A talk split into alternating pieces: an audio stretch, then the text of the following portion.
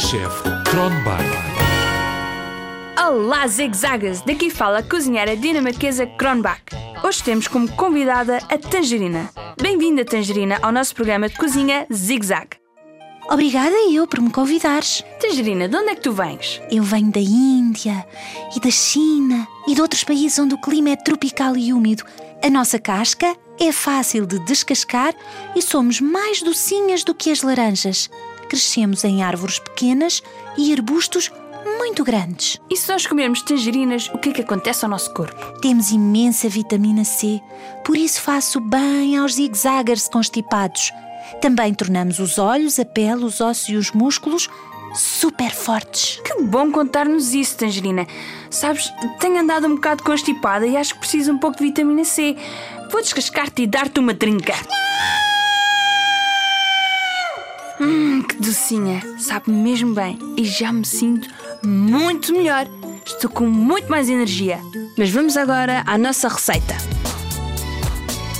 Então, zigzaggers, é desta que temos todos mangas arregaçadas, avental posto e mãos lavadas. Os ingredientes de hoje são 4 cenouras, um pepino, um iogurte grego, sal, pimenta e paprika. Perceberam bem? Eu vou repetir: 4 cenouras, um pepino, um iogurte grego, um bocadinho de sal, pimenta e paprika. Precisamos ainda de um descascador, uma faca das pequeninas, de uma tigela e de uma colher. Primeiro temos de lavar bem os legumes. Depois vamos descascar as cenouras todas. Quando usamos o descascador é muito mais fácil. Já estão a descascar? Eu já descasquei uma. Já estão aqui as quatro. Vamos agora pegar na faca pequenina e com cuidado cortamos as cenouras em três bocados. Depois cortamos cada bocado ao meio. Eu não me esqueci do pepino. Vocês também têm de cortá-lo em bocados e cada bocado cortamos ao meio. Chegou a vez de fazermos um molho para os legumes. Vamos pôr 4 colheres de sopa de iogurte grego na tigela. Depois pomos uma pitada de sal.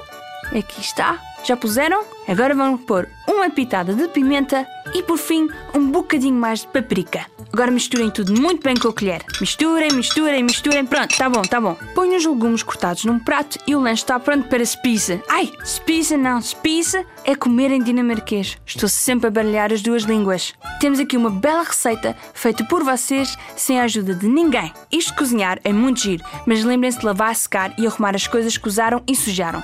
Agora vou empanturrar-me aqui com alcaçuz. E só esperem não ficar com dores de barriga, nem com dores de dentes, que para a semana tenho que ir ao dentista. Beijinhos e até à próxima. Hi, hi!